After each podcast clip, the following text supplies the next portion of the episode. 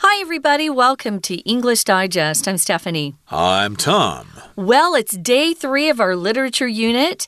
And typically, I was just saying this to Tom, we'll talk about the author's uh, story himself or herself, whether it's a guy or a girl. This time it's a guy who wrote this book. But rather than focus on him, we're going to talk about some of the implications of the book, some of the themes that uh, come across in the book, and what the author may have been wanting to try to communicate. So we're going to be uh, focusing in on that. But as we always do, we're going to read through day three first. The Blind Side is a true story about a poor black boy who becomes a successful football player with the support of a privileged white family. In American football, the blind side is usually the quarterback's left side because they turn to the right to pass the ball with their dominant hand. This leaves their left side exposed and vulnerable. The left tackle is assigned to defend the quarterback's blind side. This is the position that Michael Oher plays. The blind side could also refer to the substantial number of unnoticed disadvantaged youths in American society. Children like Michael's brothers and sisters never get the chance to achieve their dreams because they don't have any support. If Stephen's dad had not brought Michael to Briarcrest, or if the Tuohys had not adopted Michael, he would not have been able to realize his full potential. His size makes him noticeable. Many agree that he was born to play football. But how many kids in Hurt Village, where Michael grew up, were born to play piano or study physics? Society is blind to them because their potential isn't valued. Racism is also prevalent throughout Michael's life. He acknowledges that because of his status as a football star, most people treat him differently. Briarcrest most likely would not have allowed him in if he had not been a promising athlete. Most people notice Michael's size first, but the Tuohys are different. They notice his emotional needs. Their generosity and kindness allow them to care for Michael, even though many people are still racist to him. The story of Michael Oher is a reminder that everyone deserves a chance in life. Okay, guys, it's day three of our literature unit, and we're going to focus about focus on some of the themes and motivations, um, maybe of our author, and some of the things are, that are just communicated in this particular story of Michael or if you look him up, he's he's a handsome guy. And in comparison to the other folks in his family, his adoptive family, the Tuohys, he doesn't look massive or huge. Uh, so it's kind of fun uh, to look up some of these people. I love uh, stories about real life successes people who, especially people who had a hard time starting out and then turn their lives around and become successful and then help other people. Uh, currently, Michael Oher is trying to help other people with the Tuohys charity. They have a, an organization that they help kids, but he also has his own called Beat the Odds, which I think is great. So let's dive in. The blind story is a true story about a poor black boy who becomes a successful football player with the support of a privileged white family. Uh, if you're privileged, you were born into circumstances that allow you to have a good education, to have parents who care about you, take care of you. Um, you don't uh, go hungry, you have enough clothes. Um, so, a lot of us should be very grateful. Taiwan is a, a place where there are a lot of privileged homes. We have a lot of people who are able to go to school and not worry about you know, not having enough to eat. Um, I think there's a good education system here.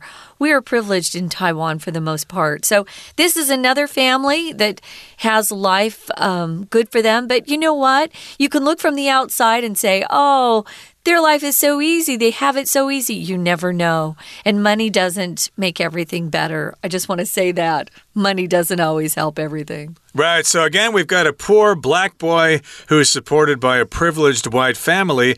This could also be described as a genre of film called The White Savior. Uh, those do exist sometimes where uh, there's somebody poor, a poor minority, and yeah, they're that's rescued. A, that's a popular woke uh, theory right now, the white savior. Right. You see that often in movies. I think that, uh, what was that, The Green Book or something was also similar. The Green Mile? Uh, well, it's the one about that guy who drives a black guy around the South or something. It was a couple of years oh, ago. no, that's not the Green Mile. I think it won Best Picture, but I can't remember the exact title right offhand. I will here, look but... it up while you're talking. Okay, very good. And uh, again, that's kind of the theme of this story, but it is a true story. And let's talk about what this term, the blind side, is. I've heard of a blind spot before. A blind spot is when you're driving in your car and you just can't see in a certain direction, like the car I drive has a couple of blind spots in the front with the uh, support of the roof that on the left scary, side there, huh? next to the windshield there. I've almost run into people because I just couldn't see pedestrians as I was making a left turn. So that's a blind spot. And uh, people who drive trucks also have blind spots behind them. When they back up, they can't see where they're going. So be careful of that. But this is a similar here, the blind side, and that's a term specific to American football. So let's talk about it. In American football, the blind side is usually the quarterback's left side because they turn to the right to pass the ball with their dominant hand. There are various positions in American football. The most important position is the quarterback. Uh, he's the guy who gets the ball and passes it passes it to somebody or hands it off to somebody. So he's usually the star of the team. And in this case, uh, he's got a blind side because he gets the ball after the center hikes it to him, and then he drops back to pass the ball. But in order to do that, uh, he uh, has to turn to the right there. Yep. And uh, he wants to pass the ball with his dominant hand. Uh, dominant means the stronger one. And in this case, for most quarterbacks, it would be your right hand.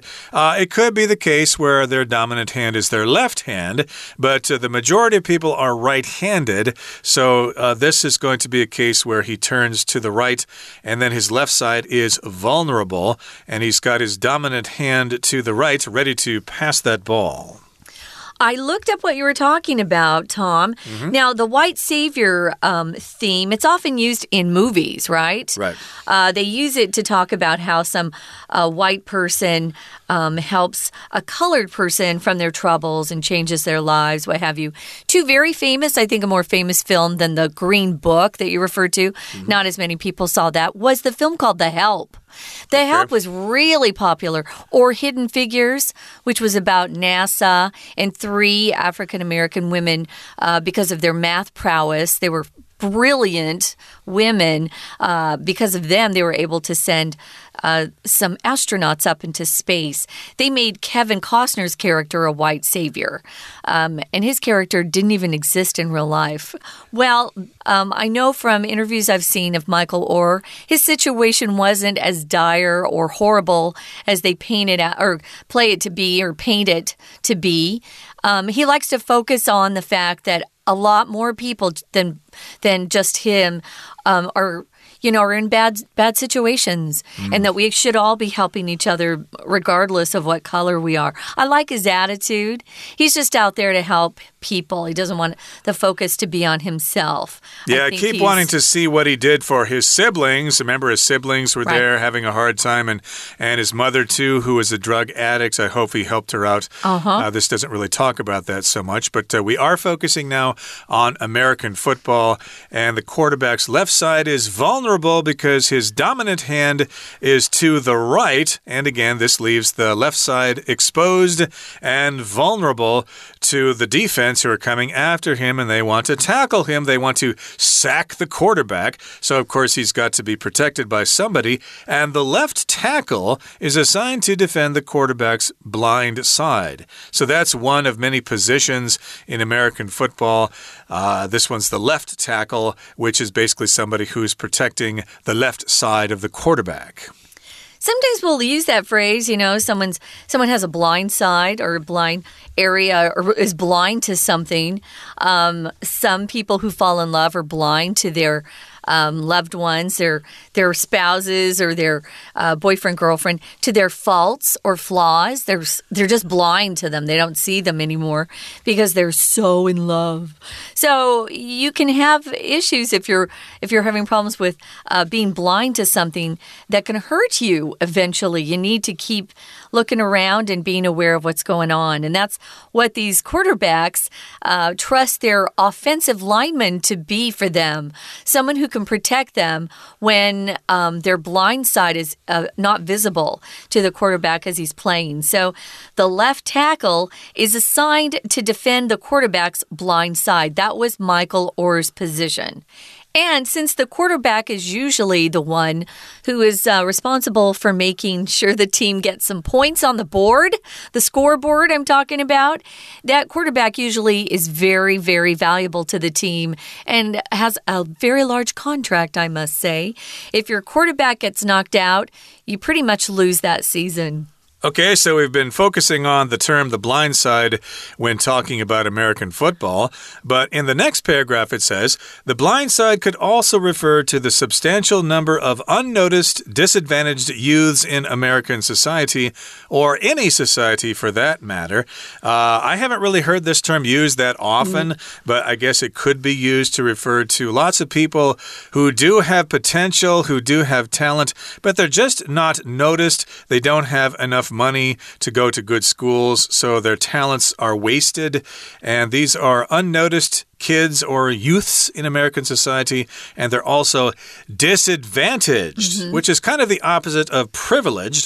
If you're privileged, you're in a rich family, they've got connections, they can send you to Harvard or Princeton or Yale or whatever. But if you're disadvantaged, you're lucky if you can go to the local community college. Hey, you're lucky if you make it out of your neighborhood alive. Mm. Uh, with the gangs, at least in America, uh, they have a a big chance of getting shot or ending up dead because they joined a gang.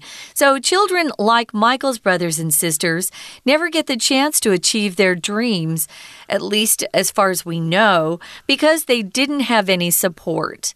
Everyone in this life needs support. Even those in privileged families, I have to I have to say they're not always in a great situation either. So, if Stephen's dad Remember, he was the the the friend that allowed Michael to sleep at his house for quite a while.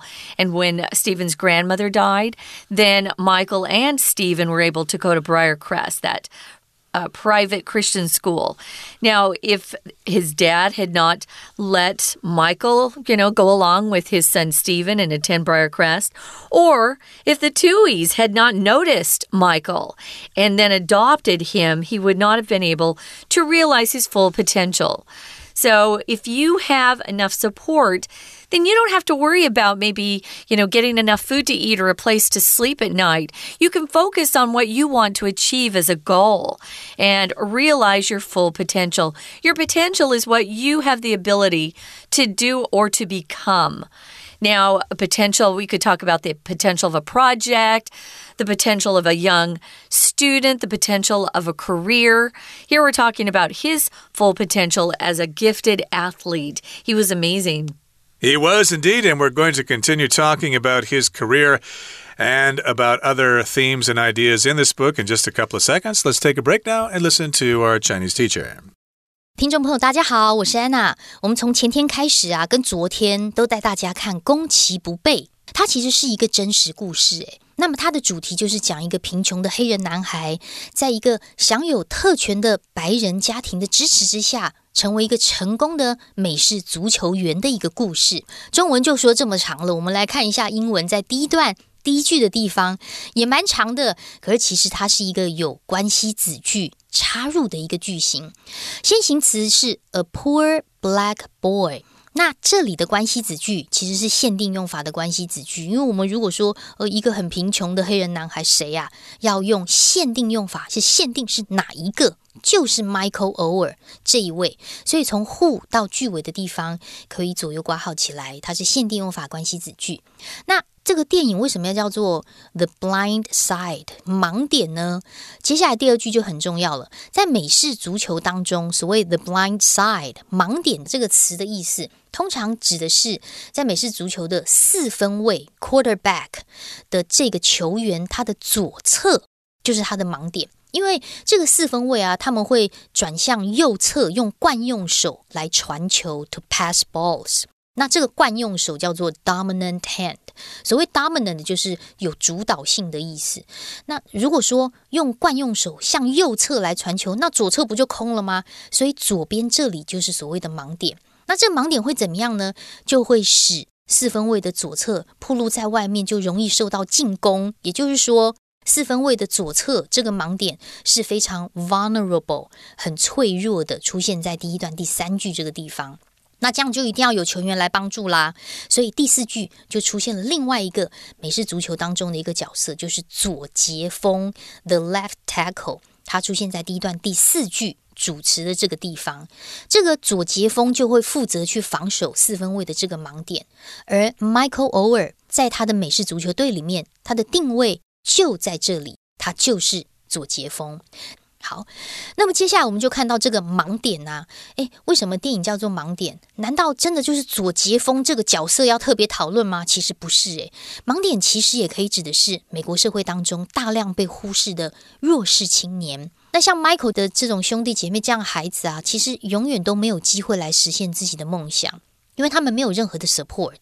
也就是说，如果 Steven 的父亲没有把 Michael 带到，Briarcrest 或者图一家族没有收养 Michael 的话，其实他完全没有办法去发挥他自己的天赋跟潜能。好，那么在今天的文章当中，我们会看到两个地方都有假设语气哦。首先，第一个假设语气就出现在第二段第三句这个地方。所谓英文的假设语气，就是当我们陈述与事实相反的事情的时候，英文的动词会做变化，与现在事实相反。现在的动词就用过去式，与过去事实相反。过去式的动词就用过去完成。所以，我们看第二段第三句有三个动作：第一，带 Michael 到 Briarcrest Briarcrest 的这个带；第二个动词是图一家族的收养 Adopt；第三个动作是 Michael 能不能 be able to do something 发挥潜能。这三个动作，这三个动作。都是与过去事实相反的陈述，所以我们再看一次句子：If Stephen's dad had not brought，有没有带都发生在过去，所以如果没有带，这个要用过去完成，或者是第二个条件：If the Tuohys had not adopted。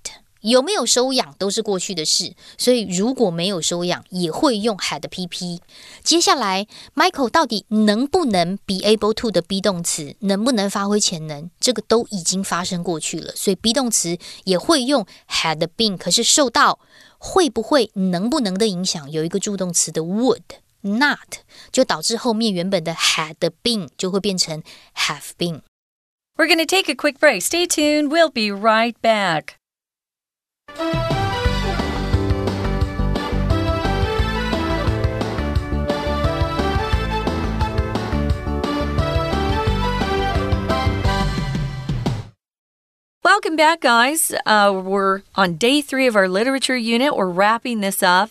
We've been focused on the book The Blind Side which tells the story of Michael Oher, who started out as a poor kid from a bad neighborhood with a mother who was a drug addict and went on to become a very successful NFL football player. So it's a pretty positive book.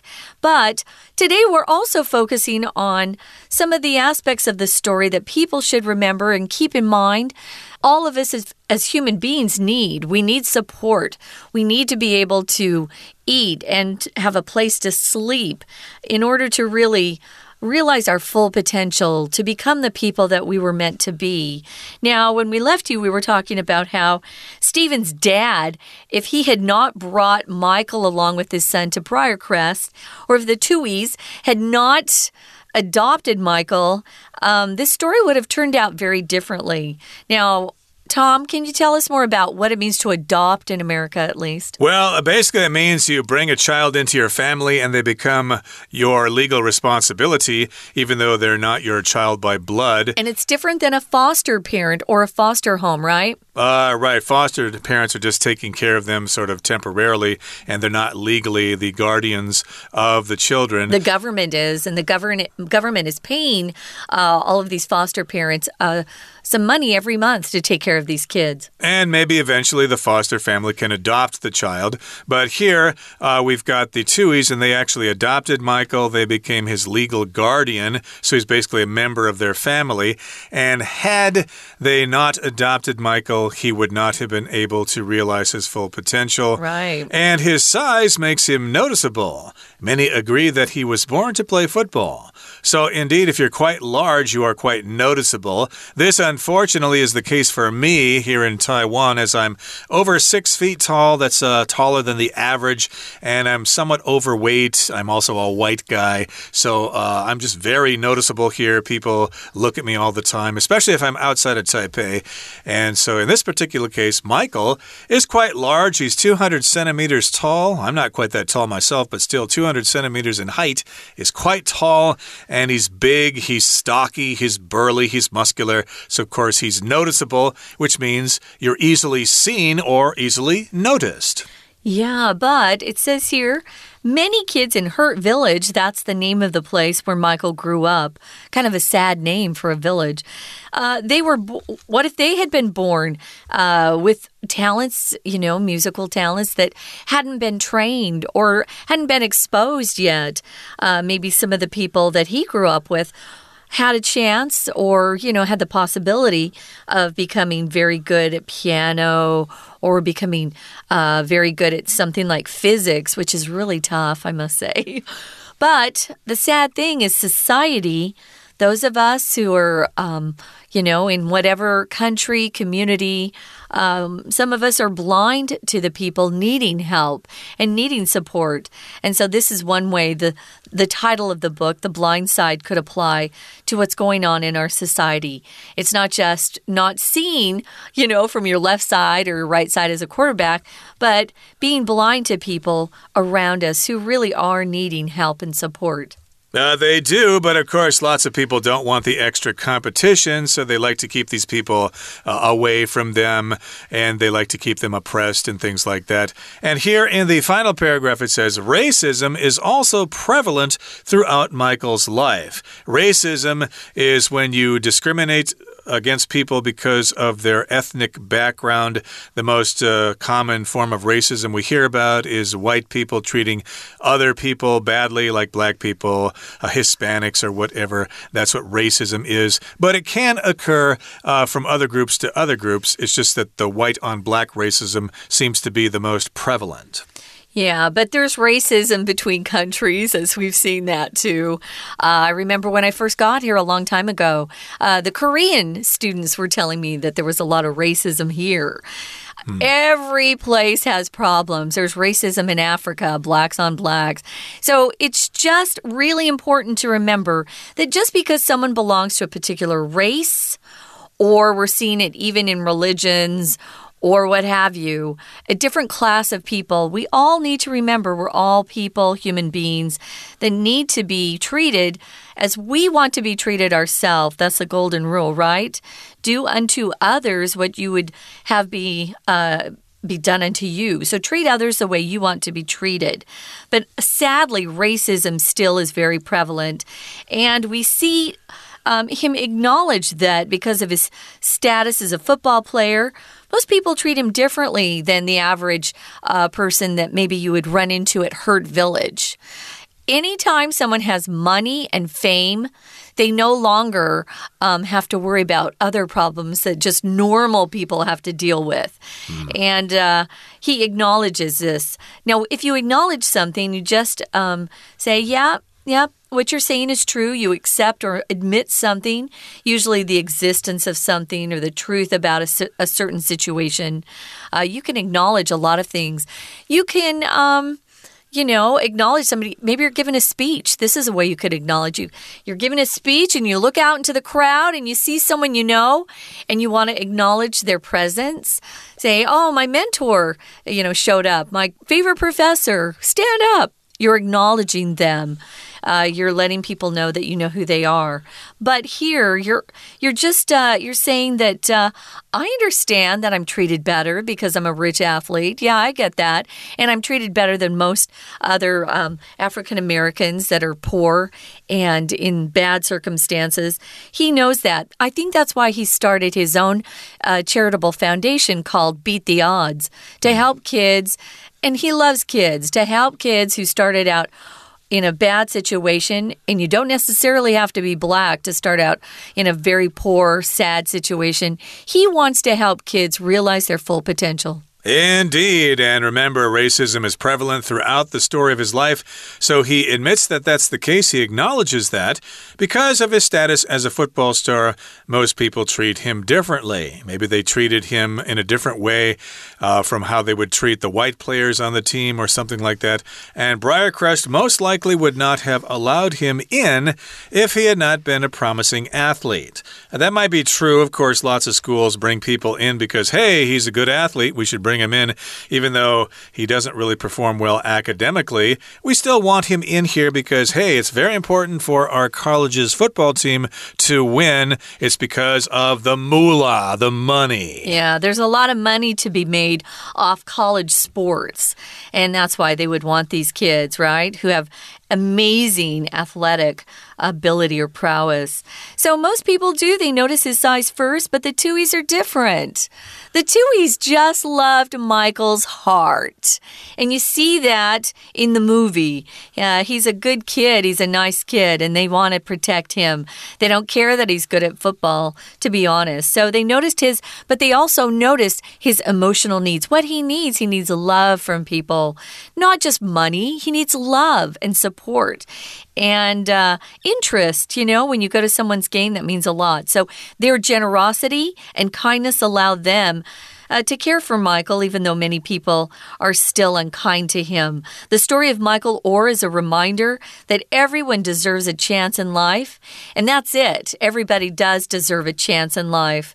So if you're talking about being generous, uh, that's the adjective form. Generosity is the quality of being kind and having an open heart. Doesn't necessarily mean you have to give money but you are giving of your time and you're being compassionate and caring about other people. Yep, generosity. And of course, he was able to succeed because of the generosity of the Tuohy family and other people along the way. That brings us to the end of our discussion for today.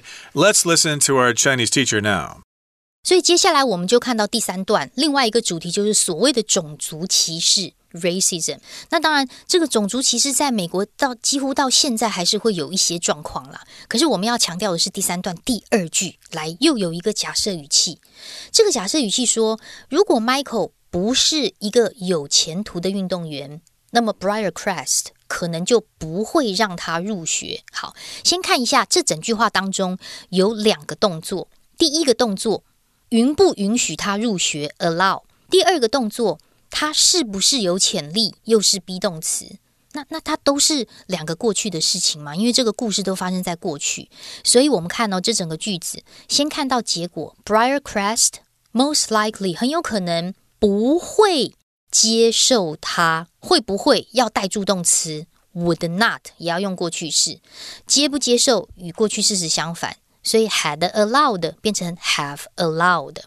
接下来条件，如果它不是那么 promising 的话，是不是的 be 动词要用 had pp 嘛？再加上不是这个 not，所以我们看到 if he had not been a promising athlete。